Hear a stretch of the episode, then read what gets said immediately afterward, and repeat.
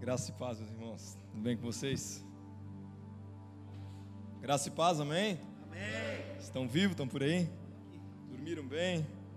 Acordaram felizes com Jesus? Amém?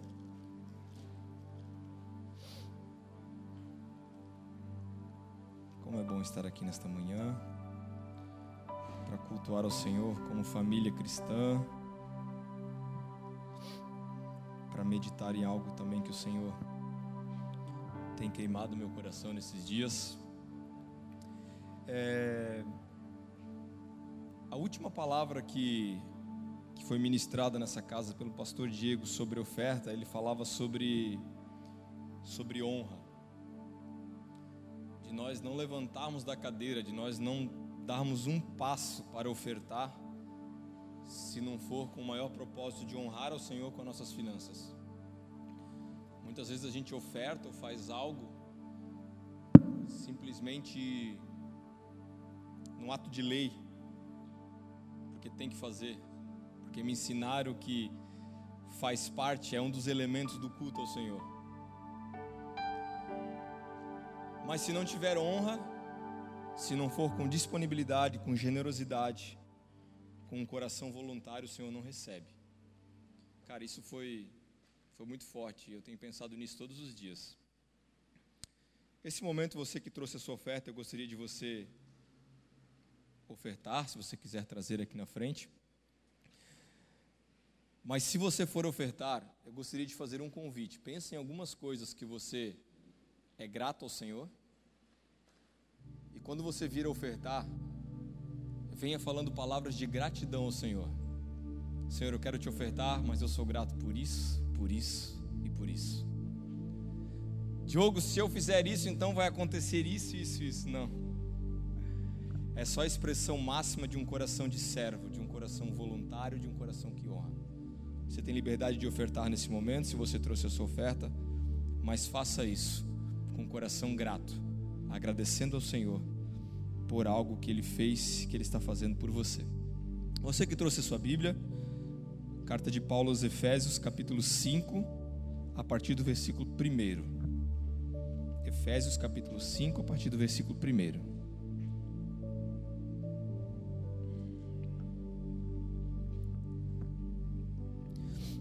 Nós temos ouvido nas últimas semanas, nesta casa, palavras muito, muito pontuais sobre coletividade, sobre fé, sobre avivamento Porém, a palavra que tem queimado no meu coração nesses dias, e existe uma diferença, principalmente quem prega, tudo que a gente é ministrado pelo Senhor, a gente quer transformar numa mensagem. E nem sempre o que o Senhor ministra na minha vida eu devo transformar em mensagem. Às vezes é para mim, é para minha casa. Então, quando o Senhor ministra ao meu coração, a, a, inten, a, minha intenção já é começar a fazer um esboço. Não, isso dá uma mensagem.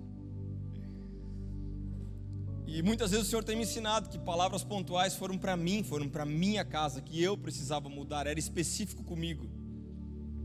Porém, essa palavra que eu quero compartilhar com vocês nessa manhã, ela tem queimado diariamente. Quando eu abro os meus olhos e quando eu vou dormir, o Espírito de Deus queima no meu coração. E nessa madrugada, aos 48 do segundo tempo, ele continuou vibrando, clamando no meu coração, me queimando por dentro, que era a mensagem que a gente precisava conversar nesta manhã. Então, o que eu vou falar nesta manhã é algo bem pontual, é algo específico, mas é algo necessário para esses dias. Efésios capítulo 5, a partir do versículo 1 diz assim: Vocês são filhos queridos de Deus e por isso vocês devem ser como Ele. Nós somos filhos de Deus. Se somos filhos de Deus, a gente tem que viver como Ele. Que a vida de vocês seja dominada pelo amor. Então, como é que tem que viver aqueles que são filhos de Deus, que reconhecem a paternidade? Devem viver dominados pelo amor. Assim como Cristo nos amou, Ele deu Sua vida por nós como uma oferta de perfume agradável, como um sacrifício um sacrifício que agrada a Deus. Jesus na cruz oferece um sacrifício que agradou a Deus. Vocês fazem parte do povo de Deus, portanto, qualquer tipo de imoralidade sexual, indecência ou cobiça não pode ser nem mesmo assunto de conversa entre vocês. Ou seja, imoralidade sexual, indecência ou cobiça, cara, é inadmissível fazer parte da família de fé, da família da fé, da família cristã. A gente não pode nem falar sobre isso entre irmãos, entre amigos. Tem que estar extinto do nosso meio esse tipo de conversa, esse tipo de assunto. Não usem palavras indecentes, nem digam coisas tolas ou sujas, porque isso não convém a vocês. Pelo contrário, digam palavras de gratidão a Deus. Fiquem certos disso, jamais, em hipótese alguma, nunca, você receberá, parte no reino de Deus, qualquer pessoa que seja imoral, indecente ou cobiçosa, pois a cobiça é um tipo de idolatria. Não deixe que ninguém engane vocês com conversas tolas, porque é por causa dessas coisas que o castigo de Deus cai sobre aqueles que não obedecem. Portanto, não tenho nada a ver com, tipo, com esse tipo de gente. Não se misture, não tem nada a ver. Não sejam conectados, não sejam conhecidos com alguém que vive dessa forma, envolvido em conversas tolas, porque receberão o castigo de Deus. Versículo 8. Antigamente vocês viviam na escuridão. Como é que vive alguém que anda na escuridão? Não sabe para onde ir, anda tateando parede. Não sabe tomar decisão, não sabe qual é o melhor caminho. Vocês não vivem mais na escuridão, mas agora vocês pertencem ao Senhor, são propriedade de Deus. Então vocês estão na luz. Quem está na luz toma decisão sábia, escolhe os melhores caminhos, sabe por onde está andando, porque tem luz. Por isso, então, vivam como pessoas que pertencem à luz. Não anda mais como alguém que está na escuridão. Porque a luz, quem está na luz, vai produzir uma grande colheita. E o que, que produz? Bondade, produz honestidade e produz verdade. Procurem descobrir quais são as coisas que agradam ao Senhor. Paulo está dizendo que essa seja a motivação do nosso coração procurar fazer todos os dias tudo aquilo que agrada ao Senhor. Meu Deus, cara. Senhor, me transforma, eu preciso nascer de novo. Não participem das coisas sem valor que os outros fazem, coisas que pertencem à escuridão. Cara, Paulo está dizendo: não perca tempo, cara. Não perca tempo com coisa passageira, que não tem valor. Isso faz os filhos das trevas, mas vocês que estão na luz, gastem tempo com aquilo que é eterno. Tragam todas essas coisas para a luz, versículo 12, porque é vergonhoso até falar sobre o que as pessoas fazem em segredo. Aqueles que andam na escuridão fazem coisas terríveis em segredo atrás da cortina, atrás da parede, um lugar onde ninguém está vendo. Mas quando qualquer coisa é trazida para a luz, então a sua verdadeira natureza é revelada. Esse versículo eu gastei algum tempo só meditando nele e pedindo, Senhor, se tem qualquer coisa que está frustrando, limitando, para que o verdadeiro Diogo, as minhas ações, a minha verdadeira natureza seja revelada, traz para a luz, Senhor. Meu desejo nessa manhã, cara, é que seja colocado na luz as nossas limitações, os nossos pecadinhos de estimação, que vem para a luz. Porque quando vem para a luz é confessado, e quando é confessado alcança misericórdia, alcança cura. E a gente caminha sem peso, a gente caminha livre para viver o propósito e a vontade de Deus. Versículo 14. Porque o que é claramente revelado se torna luz, e é por isso que se diz: Você que está dormindo, acorde. Bom dia, já é domingo. Levante-se da morte e Cristo te iluminará.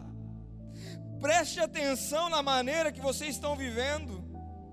Não vivam como os ignorantes, vivam como sábios. Vocês são filhos de Deus. Os dias que nós vivemos são maus. Então vamos aproveitar todas as oportunidades. Não ajam como pessoas sem juízo, mas procurem entender o que o Senhor quer que vocês façam. Não se embriaguem, pois a bebida leva vocês à desgraça mas encham-se do Espírito de Deus, animem-se uns aos outros com salmos, hinos, canções espirituais. Cantem de todo o coração hinos e salmos ao Senhor, em nome do Senhor Jesus Cristo. Agradeçam sempre todas as coisas a Deus, o Pai. Sejam gratos sempre, por tudo, em qualquer circunstância.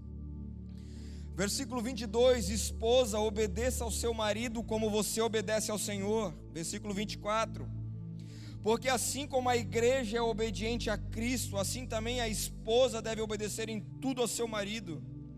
Marido, ame a sua esposa como Cristo amou a igreja e deu sua vida por ela. Versículo 28. O homem deve amar a sua esposa assim como ama o seu próprio corpo. O homem que ama a sua esposa ama a si mesmo. Versículo 31: É por isso que o homem deixa o seu pai e sua mãe para se unir com sua esposa, e os dois se tornam uma só pessoa. Capítulo 6, versículo 1: Filhos, o dever de cristão de vocês é obedecer seu pai e sua mãe, porque isso é certo. Como diz as Escrituras, respeite o seu pai e sua mãe, esse é o primeiro mandamento que tem uma promessa, qual é: faça isso a fim de que tudo corra bem para você e você viva muito tempo na terra.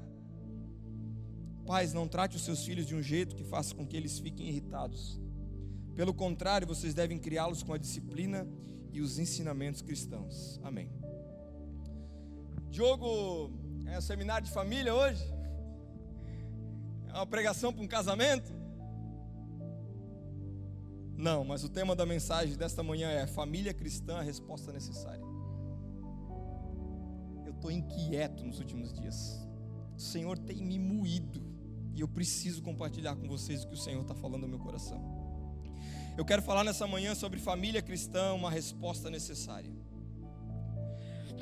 O apóstolo Paulo, quando vai escrever a igreja de Éfeso, ele está preso. Eu fico imaginando o amor desse apóstolo, o amor de pai por uma igreja.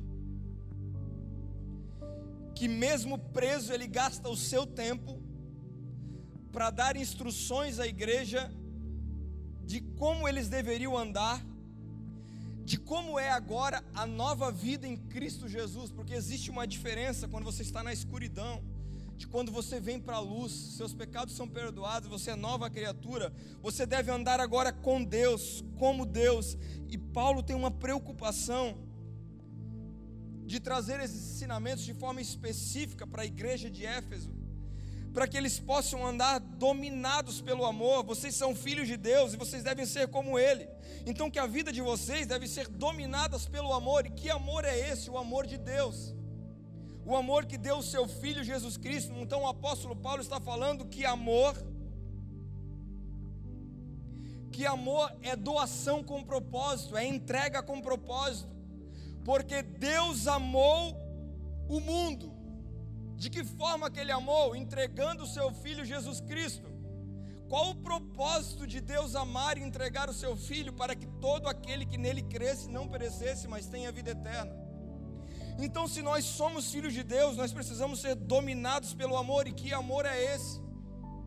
O amor que entrega com propósito, o amor que doa com propósito. A gente diz que ama, mas nós só somos dominados pelo amor quando a gente entrega com propósito, quando a gente oferta com propósito.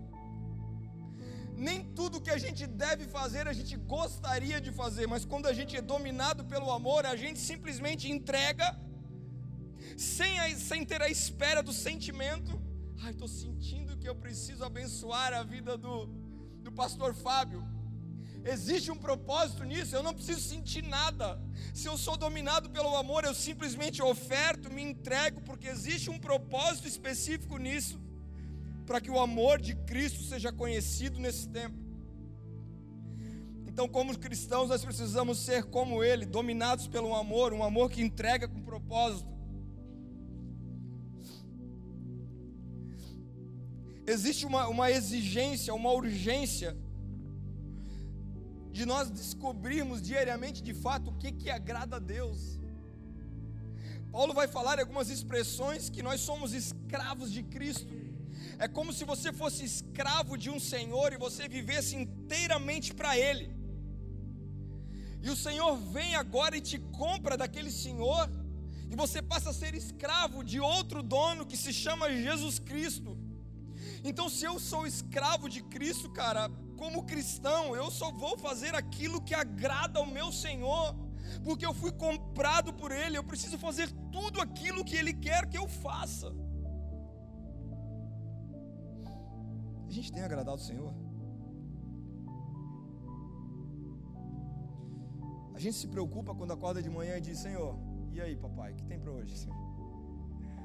Hoje a gente já tem os nossos planejamentos e a gente não abre mão do que a gente planejou para a semana.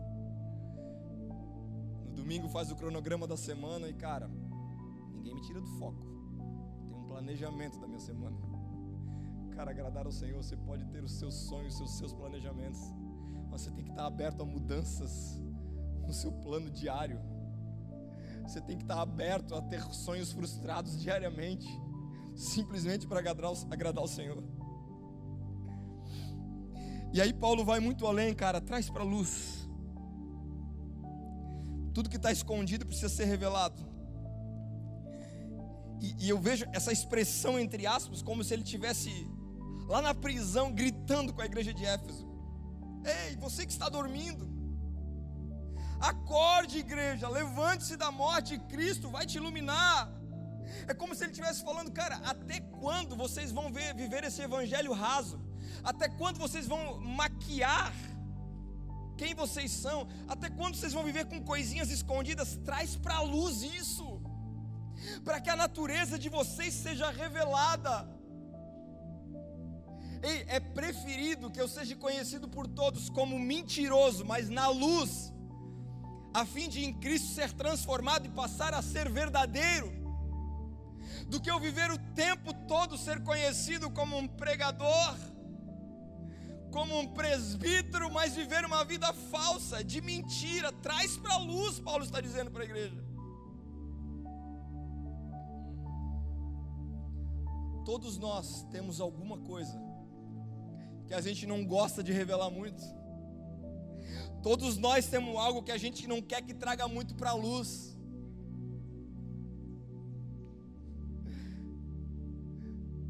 Porque vai mudar a imagem que as pessoas têm a meu respeito. Mas olha o que eu construí ao longo de 30 anos. Se as pessoas souberem que eu faço isso. Porém, quem anda assim são os filhos das trevas. Quem está em Cristo é nova criatura, cara, traz para a luz. Eu não estou nem aí porque vão pensar de mim, eu só quero ser aceito pelo Senhor. Eu só quero agradar aquele que me alistou. Eu só quero agradar aquele que me chamou, cara. Traz para a luz, é tempo de acordar. Preste atenção na maneira de vocês viver. Não vivam como ignorantes, sejam sábios. Não ajam como pessoas sem juízo. E aí é onde eu quero me ater em alguns papéis da família e eu vou ser específico com aquilo que o Senhor tem ministrado no meu coração. Quando eu falo aqui de papel de esposa, de esposo, de pai, de filhos,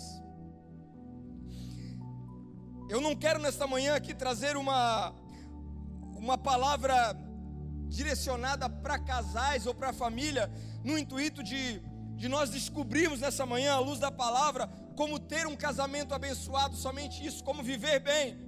Mas a minha preocupação nessa manhã é nós termos um casamento abençoado, não como um fim em si, no sentido assim, cara, não vejo a hora de ir para casa, né, depois de um dia cansado, porque, nossa, minha casa é um posto de paz, como é bom estar em casa. Eu não quero falar do casamento somente isso, o casamento abençoado, onde a gente se sente num ambiente seguro, num ambiente de paz, mas o que eu quero trazer aqui é ter uma família abençoada não como um fim, mas ter uma família abençoada como um meio para que Jesus se torne conhecido. Essa é a preocupação desses dias. A família cristã precisa ser uma resposta necessária para esses dias que nós estamos vivendo.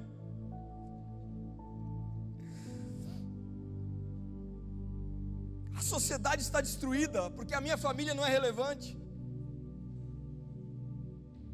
Se a minha família fosse relevante a tal, as pessoas que conviviam ao meu redor seriam completamente transformadas.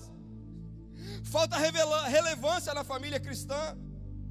Os divórcios estão aumentando porque o meu casamento não é modelo para aqueles que estão perdidos. Os casamentos estão se destruindo porque não encontro na minha família um modelo, uma esperança de dizer assim, cara, meu casamento vai se acabar, mas cara, olha isso. Olha como ele trata a esposa, olha como a esposa trata o esposo, olha que família feliz e abençoada. Existe uma esperança para mim não me divorciar. Mas o divórcio está aumentando. E onde que está a igreja? E quando vivemos um bem, quando temos uma família abençoada, pecamos por omissão e não compartilhar o que estamos vivendo, pastor Fábio. Quando estamos vivendo bem, queremos viver bem como um fim em si. Ai, como é bom ter o Senhor, né? Olha, amor. Olha essa família aí sem Jesus, né? Nossa, que destruição. Olha como eles tratam mal. Eu quero ter o casamento como um fim em si, cara. Eu sou até grato ao Senhor, mas eu peco por omissão. Porque eu não compartilho o papel de homem no casamento, eu não compartilho, mulheres não compartilham o papel de mulher no casamento. Não compartilho a educação de filhos.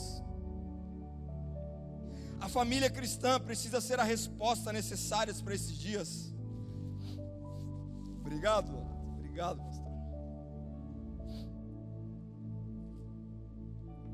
Olha o que o texto vai dizer: esposa, obedeça ao seu marido como você obedece ao Senhor, porque assim como a igreja é obediente a Cristo, a minha esposa deve obedecer em tudo ao seu marido.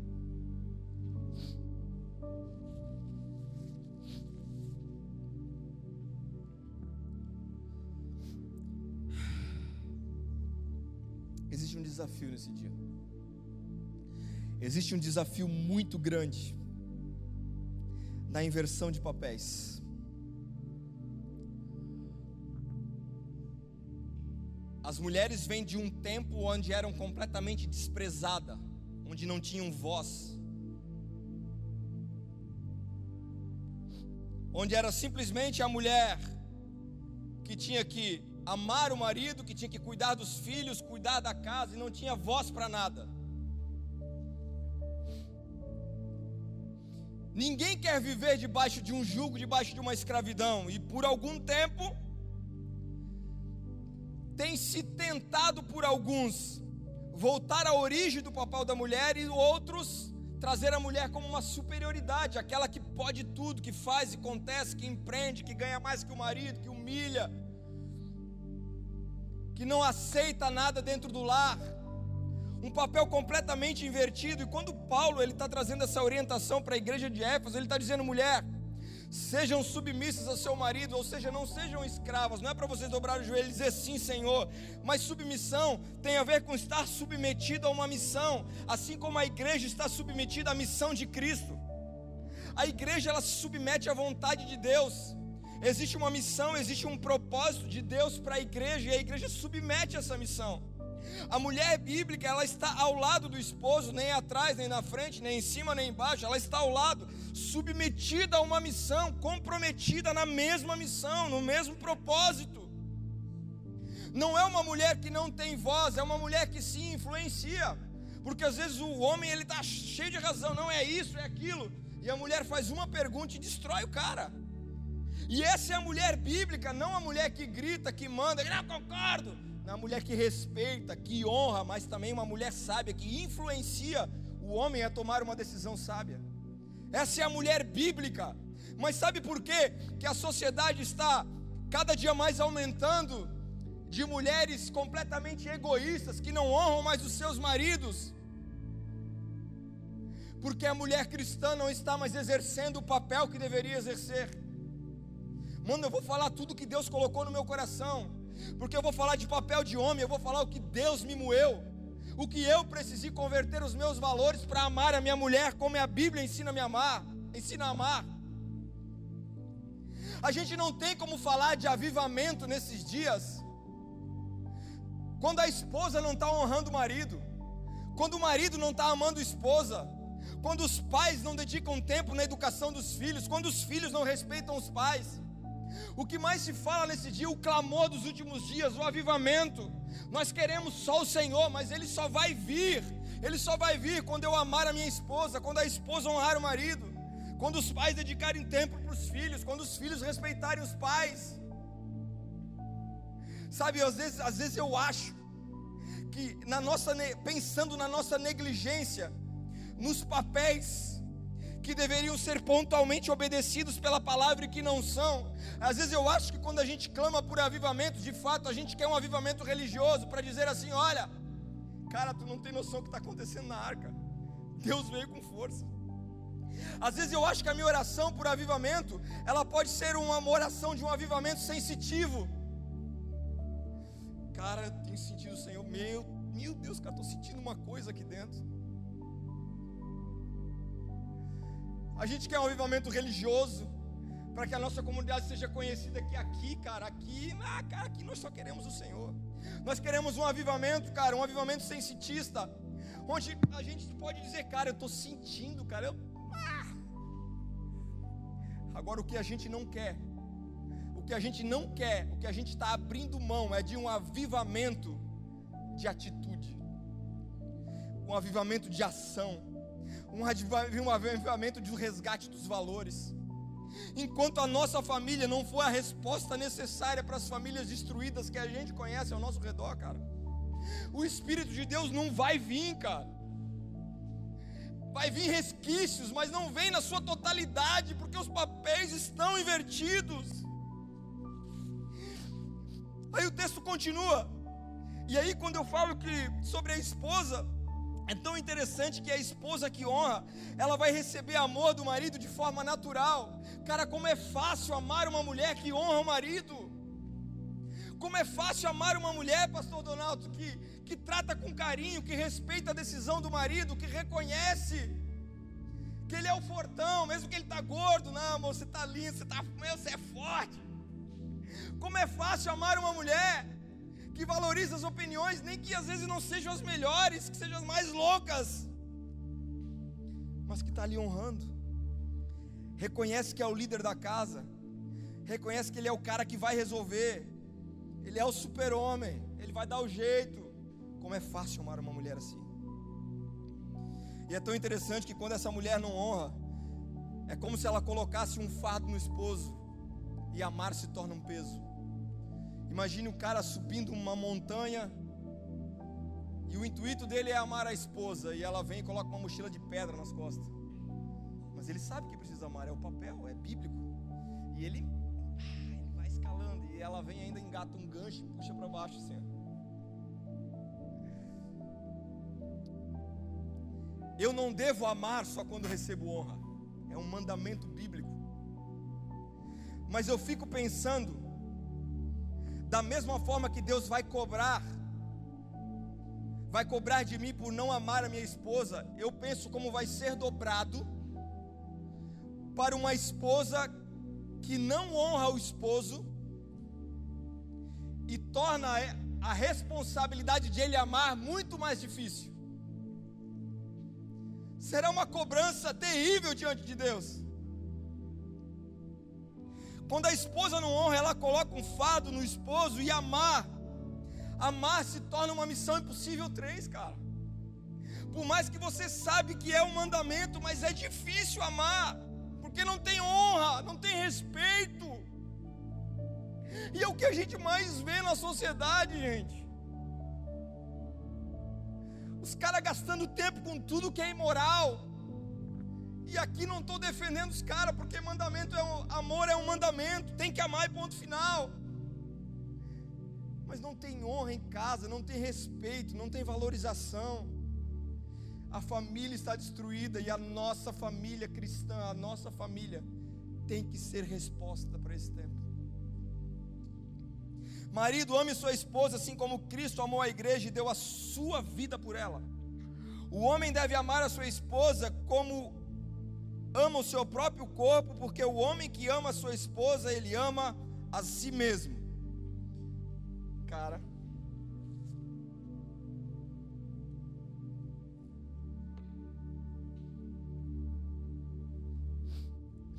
É uma responsabilidade para nós. amar a esposa como Cristo amou a igreja. Como é que Cristo amou a igreja? Cara, ele se. Ele abriu mão do fato de ser Deus, cara, e se humilhou. Ele podia tacar raio laser e matar todo mundo, descer da cruz, mas tinha um propósito. Lembra que eu falei no começo que é o amor? É se entregar com propósito.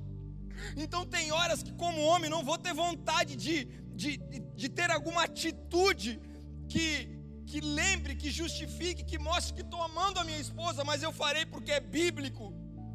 Eu farei e amarei porque amar é se entregar com um propósito. Existe uma responsabilidade muito grande para nós homens de amar a nossa esposa como Cristo amou e se entregou para a igreja. E aí eu vou te dar um exemplo. Gente, que eu estou falando aqui, ah, Diogo, tu está falando isso aí, então porque tu é o cara nisso aí. Não, cara, eu sou o cara que precisa de Jesus. Eu sou o cara que o Espírito de Deus está me moendo nos últimos dias e eu não posso ficar com isso para mim. A não ser que você é o melhor marido do mundo, a melhor mulher do mundo, aí você pode ir embora, eu vou ficar aqui sozinho pregando. Mas se você, como eu, reconhece, cara, que você precisa amar mais a sua esposa, então fique aqui comigo e vamos pensar junto. Imagine os dois cansados dentro de casa. Os dois podres de cansado, tem que fazer qualquer tarefa. Quem é que tem que fazer? É o marido, cara. Jogo, você sempre faz isso? Não, cara. Às vezes eu digo, amor, pô, tô acabado, né? Dormi pouco. É a gente que tem que fazer, pastor Fábio. É doação, cara.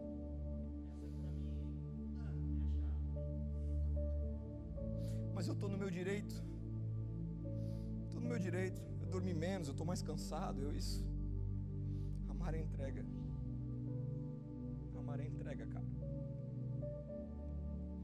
Ah, Diogo. Isso aí é você visto como um banana, um cara fraco. Você vai visto como, ser visto como um cara bíblico. Como alguém que reconhece a paternidade de Deus e anda como Ele. Você vai ser conhecido como alguém que é dominado pelo amor de Jesus, cara. Deus tem me incomodado nesses dias, cara. E eu entendo que se a gente quer um avivamento de fato, cara, a gente tem que entrar num nível bíblico. A ponto de não achar justificativas para não fazer, cara. Eu tenho mil e um motivos para às vezes não se doar para mim pela minha esposa mas eu tenho um motivo único, que é a Bíblia, a obediência, que amar é se entregar. Então eu faço por obediência e não deixo de fazer pelos meus motivos. Cara, a gente não pode só pensar sobre isso, participar de seminários e achar muito bonitinho. Oh, é, realmente é desafiador, né? Para o homem parece que é mais difícil. É para viver isso.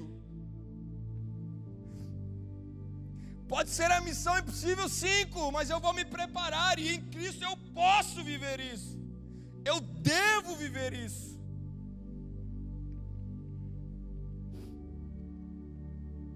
Mas está escasso, está cada dia mais escasso.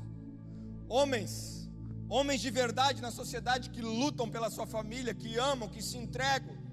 Por que está escasso? Porque nós, homens cristãos, não estamos sendo resposta cara.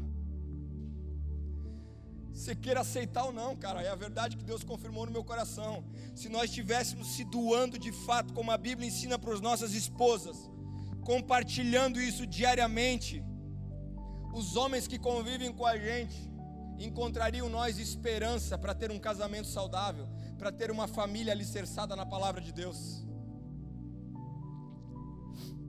O marido que ama, ele recebe honra de forma especial. Como é fácil para uma mulher honrar um marido que ama, cara. Como é fácil para uma mulher honrar um marido que ama, que se entrega por ela. Mesmo cansado, acabado, ele se doa, ele faz um pouco mais, simplesmente para se entregar com propósito. É leve para essa mulher reconhecer esse homem, porque ele morre por ela, ele gasta a vida por ela. É fácil para essa mulher reconhecer o papel dele no lar, reconhecer o seu esforço, reconhecer o quão difícil para ele é entender ela, principalmente nos dias de TPM. Meu Deus. Só eu que sei, né, meu amor?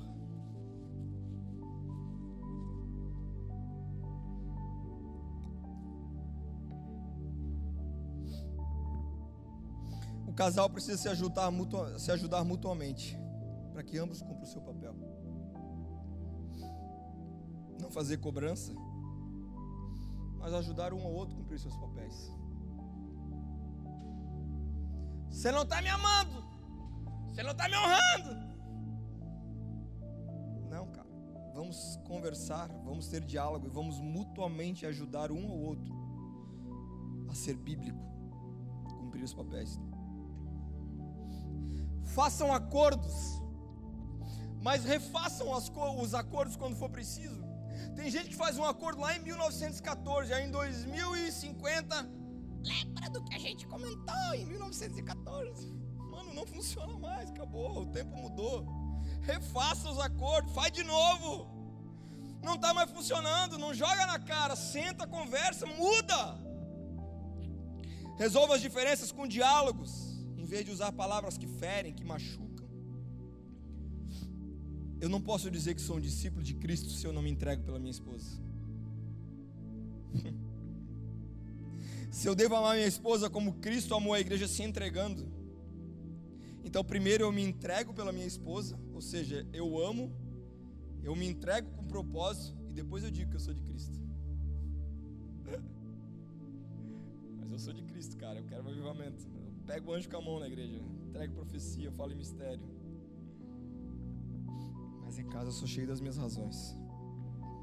Tem misericórdia de mim, Senhor. Tem misericórdia de mim. Primeiro eu amo a minha esposa, depois eu digo que eu estou seguindo a Cristo, cara. Primeiro eu me entrego por ela e depois eu digo que não vivo mais eu, mas Cristo vive em mim. Porque enquanto eu digo que Cristo vive em mim e não amo a minha esposa, Cristo não está vivendo em mim, cara.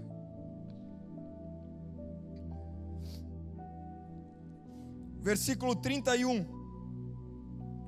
Por isso que o homem deixa o seu pai e sua mãe para se unir com a sua esposa e os dois se tornam uma só pessoa. Existem três pilares, três características fundamentais que na maioria das vezes não existe nos casamentos e tem virado essa bagunça que está hoje. É um tal de casa separa, recasa, papéis invertidos, uma bagunça. E infelizmente muitos casais cristãos não estão apoiados nesse ensinamento bíblico. E por isso não é mais resposta. Não é mais resposta para aqueles que estão desesperados. Olha só o que diz o texto. Por isso que o homem ele deixa o seu pai e sua mãe. Primeiro ele vai falar de maturidade. Para mim casar, eu preciso ter maturidade para me autossustentar e sustentar a minha família. E aí, me autossustentar é realmente não depender dos pais. Deixar pai e mãe é não depender mais dos meus pais e ter condições de sustentar a minha casa. Ah, Diogo, mas no começo é difícil. Eu fiz um puxadinho na casa da minha mãe, eu fiz um parto. Cara, eu não estou aqui para dizer o que é certo ou errado. Só estou dizendo uma coisa: que deixar pai e mãe de fato, deixar pai e mãe de fato, é não depender que o pai alimente, que o pai doe uma parte do terreno, uma parte da casa, é bíblico isso.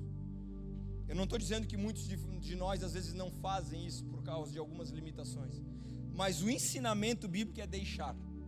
Tem, e daí por isso que gera uma série de problemas, porque não deixa, aí é problema com a sogra, é problema com o pai, aí divorcia por causa disso, é uma série de problemas. Porque não tem maturidade ainda, simplesmente não se aguenta mais o fogo, a paixão, casar. Então, por, por não cumprir esse mandamento, cara, muitas famílias estão completamente destruídas porque não tem maturidade ainda. Precisa ter maturidade. Segundo, deixar pai e mãe e se unir com sua esposa. Esse é o maior desafio. Vai falar de aliança, comprometimento, estar unido com a esposa. Tem muita gente casando sem aliança, tem muita gente casando sem compromisso. Qualquer coisinha não dá mais. É, bota para casa da tua mãe e pega a trouxa e vai embora se a gente não ter uma aliança formada do nosso lar, um compromisso a ponto, cara, pode cair meteoro, a gente se esconde debaixo da mesa, mas juntos. pode cair tudo e a gente não conseguir mais um olhar na cara do outro. Pede ajuda. Mas esteja comprometido, se una a sua esposa para sempre. É um mandamento bíblico, é um ensinamento bíblico. Mas as pessoas, os casais estão divorciando porque as famílias cristãs, por qualquer coisinha, quer chutar o barco. Já quer gritar dentro de casa, já quer ir embora, já quer dormir na sala, já quer dormir na casa da mãe. A gente precisa ser resposta. E os dois então se, se unem e se tornam uma só pessoa. Cara, é uma só carne relacionamento conjugal, é tudo, não é o meu carro, é o teu carro, é a nossa casa, é o nosso carro, é o nosso dinheiro, se tornam um. Existe uma inversão na, nas famílias grandes, existe uma divisão. Eu faço a compra, tu paga a luz, a net, não sei o quê. Mano. E o maior problema e a minha tristeza, cara, é de que ver que na, na igreja, na família cristã, a igreja que clama pelo avivamento, cara está vivendo dessa forma? Como é que a gente vai ser esperança para as famílias destruídas se a gente não tem mais resposta dentro do nosso lar? Caminhando para o fim, onde vai falar sobre pais não irrite os filhos, filhos honrem os pais. Os filhos não têm mais os pais como referência na sociedade de forma geral. Os pais não são mais exemplo. As referências deles são os youtubers, os influencers, os amigos. Os pais não são mais referência. Mas e os nossos filhos, como eles nos veem? Estamos falando dos outros. Mas e nós? Somos cheios do Espírito de Deus, Donato. Somos cheios de Deus. Nós, a geração dos últimos dias, que estamos clamando por avivamento, como é que os nossos filhos nos veem? Se somos cristãos, então eu sou o modelo de homem você é o modelo de mulher bíblica para os seus filhos. Não são os influencers, os youtubers.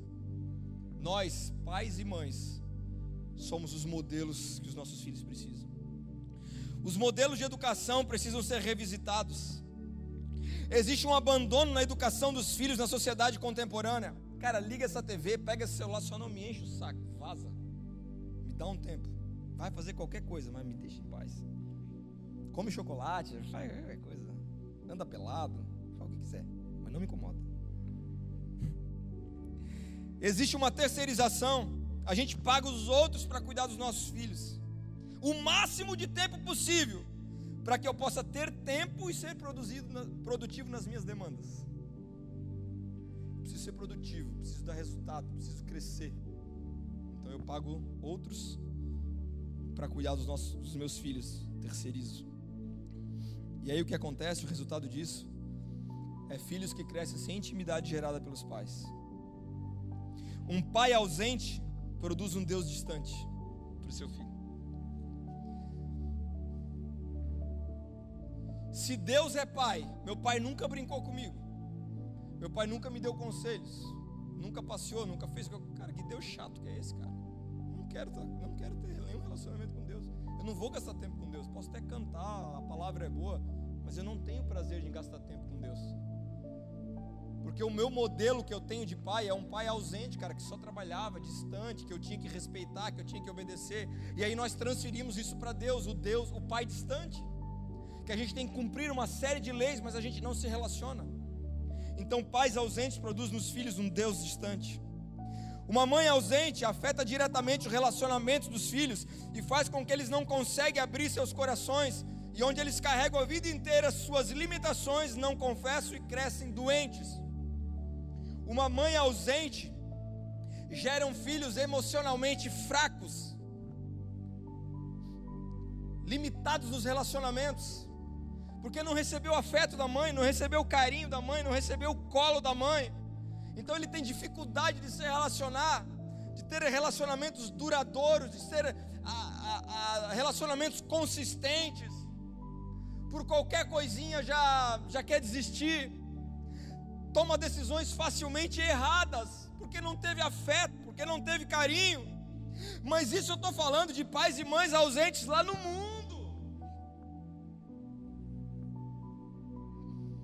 Cara, nós somos cristãos Nós só vamos honrar a Deus de fato se a forma que a gente educa os nossos filhos, se a forma que eu trato a minha esposa, se a forma que a minha esposa me trata, ser resposta às famílias que estão completamente destruídas que moram ao nosso redor. Estava pensando nesses dias, no condomínio onde a gente mora. O pessoal está se mudando aos poucos, é um condomínio novo, mas ao redor. Três casaizinhos vizinhos, Senhor. Tudo novos, iniciando seu casamento. Cara, tem que ser resposta para eles, cara. A minha casa tem que estar aberta para tomar um café com eles. Porque quando, quando qualquer coisa, quando eles pensarem por alguma hipótese em vazar e destruir tudo, a minha campainha precisa tocar, cara. Se eles ir embora sem minha campainha tocar, eu não tenho resposta para eles. O meu casamento não forneceu esperança para eles. Se eles simplesmente se mudarem, arrumarem as trouxas e vazar, e a minha campainha não tocar, eu não receber uma mensagem no WhatsApp, eu não sou mais resposta.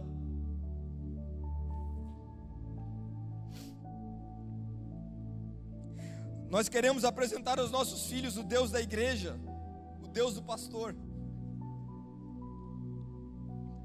Eles só vão conhecer Deus de fato, se ver a gente andando com E sabe quando os nossos filhos vão ver que a gente tem Deus de fato? não é quando eles vê nós só orando ou estudando a Bíblia. É quando a gente brincar com eles sem celular do lado, sem botar o despertador, ó, meia hora o pai tem. É quando eles saber que qualquer assunto, por mais difícil que for, eles podem chegar e conversar com a gente, porque a gente, cara, a gente é parceiro, a gente é amigo, a gente não, tá, não vai julgar antes de ouvir gente vai ouvir, a gente vai orar junto, a gente vai resolver isso juntos. Os modelos de educação precisam ser completamente mudados. A gente vem, o modelo de educação que a gente recebeu, pastor Fábio, a gente sentava numa carteira na escola, um atrás do outro, e o nosso objetivo era tirar 10, ou seja, dar respostas prontas e chegar a um objetivo. E quem gabaritou, tirou 10. A gente inibiu a criatividade forma pensante desta geração. Deus ele é criador, criador é criativo. Se nós somos homens e mulheres de Deus, nós somos cristãos, nós temos uma responsabilidade muito maior do que a escola diante dos nossos filhos. A escola pode estar oferecendo qualquer modelo, mas qual é o modelo bíblico? O modelo bíblico é criatividade, é dar oportunidade para os nossos filhos pensar, criar coisas novas. Eu quero que o meu filho crie nesse tempo a maior invenção de todos os tempos. Para quê, Diogo? Para ele ficar famoso? Sim. Mas quando ele ficar bem famoso, que as pessoas chegarem para ele, cara, como é que tu fez essa invenção? E quando se aproximarem dele, vão ver Jesus nele, cara, é isso. Mas a gente, por muito tempo, a gente quis se esconder, esconder os nossos filhos na igreja Esconder na casa? Não, não vai no vizinho, que o vizinho é do mal. Vamos só na igreja. Cara, a gente precisa criar nossos filhos para o mundo. A gente precisa dar base, fazer eles pensar o que é certo o que é errado, deixar eles criar coisas loucas e parabenizar quando cria qualquer coisa. Parabéns, meu, que massa! Que eles possam ser criativos, para que eles possam ser resposta nesse tempo, para que eles possam revolucionar o tempo que estão vivendo, para que eles possam criar coisas que nunca ninguém criou, e quando eles ficarem conhecidos, vão ver um Jesus que eles nunca viram em outro, cara. Eu termino orando com você nesta manhã, dizendo que a nossa família, cara, precisa ser a resposta jovens e adolescentes clamando por um avivamento. Cara, a gente só quer o Senhor, mas está de mal que o Pai não perdoa, cara. Jovens e adolescentes clamando por um avivamento, a gente só quer o Senhor, mas grita com o velho, não respeita.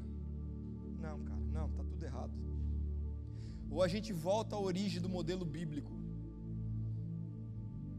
ou o Espírito não vem na sua totalidade, é só resquícios é só um arrepiozinho. Cara, o desafio desta manhã é: maridos, vamos amar a ponto de se entregar. Esposas, honrem. Ele é o cara, é o super-homem. Pais, gastem tempo com os nossos filhos. Vamos gastar tempo com os nossos filhos. Vamos deixar eles ser criativos. Vamos deixar eles pensar, deixe eles fazer perguntas. Não cale quando ele faz um milhão de perguntas. Cala a boca, chega. Deixe perguntar. Deixa perguntar. Seja a resposta. Perdoe seu pai. Liga para ele. Perdoe seu pai, talvez que você não está honrando. Que você nunca liberou algo que fez lá na infância. Mas a gente precisa ser resposta, cara.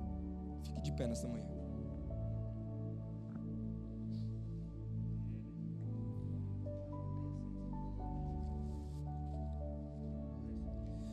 Dormindo faz dias, pastor.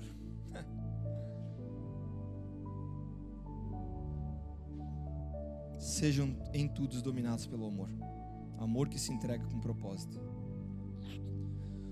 Quando você souber que precisar fazer qualquer coisa, por exemplo, ligar para o seu pai hoje e pedir perdão, e você não conseguir, você não ter sentimento, saiba que o cristão é dominado pelo amor. Então ele faz, ele entrega com propósito. Qual que é o propósito? Que cura seja gerada e você caminha livre no propósito sejam em tudo dominados pelo amor. Pai querido, obrigado por essa manhã. Gratos a Ti, Pai, por cada um que acordou, tomou seu café e veio para esse tempo. Um tempo de comunhão, um tempo de louvor, um tempo de entrega, mas um tempo de confronto.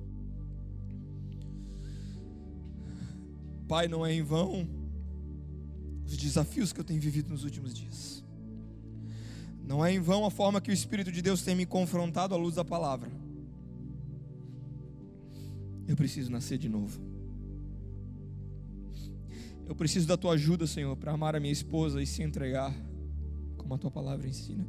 Tem misericórdia de mim. Ajude as mulheres, Pai, a serem bíblicas e honrar os seus maridos, a valorizarem, a valorizarem eles. Dê sabedoria para nós, pais, educar os nossos filhos como a tua palavra ensina. Não ensinar o caminho para eles, mas ensinar no caminho. Não dizer para os nossos filhos, filhos, está errado, não pode, não pode, vai por aqui. Não. A gente possa caminhar junto com eles. Por que, que é certo? Por que, que é errado? Por que, que faz bem? Por que, que não faz? É orar junto com eles Ajuda, Senhor, a honrar os nossos pais e a perdoá-los. Entendendo que eles vêm de uma outra geração, uma outra visão, que entra em choque, em conflito com as nossas ideias na maioria das vezes. Mas eu respeito e o honro porque é bíblico, é um mandamento com promessa. Se queremos viver bem na terra, viver muito tempo, é honrando, é obedecendo os nossos filhos, nossos pais. Pai, eu não quero mais viver nenhum dia sem que a minha família seja resposta para famílias que estão destruídas. Não permita que nenhum jovem, pai, solteiro, nenhum adolescente possa viver sem ser resposta para um amigo que não honra e não perdoa o seu pai.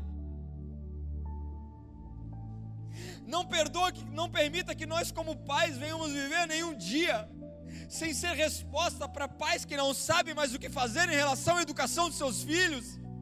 Ah, Senhor, não permita que a gente viva nenhum dia sem que eu possa ser um exemplo para o marido que não consegue mais amar a esposa.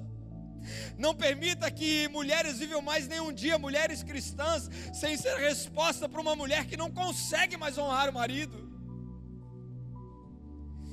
Pai, essa palavra é pontual, é específica, mas é necessária é necessária.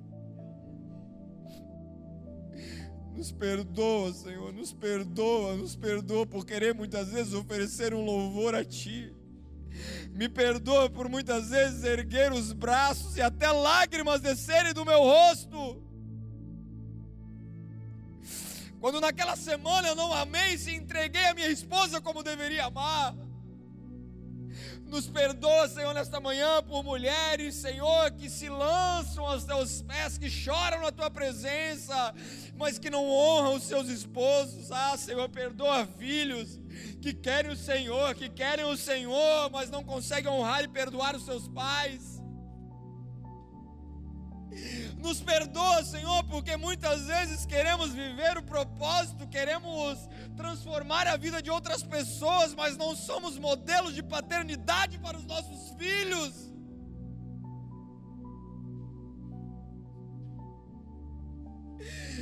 Pai, a minha família precisa ser resposta para esse tempo. As famílias aqui representadas precisam ser respostas para esse tempo onde a família está banalizada.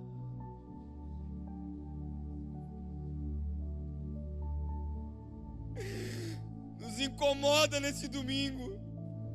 Que essa verdade possa ser gerada em nós, a fim de o Senhor transformar radicalmente o nosso lar.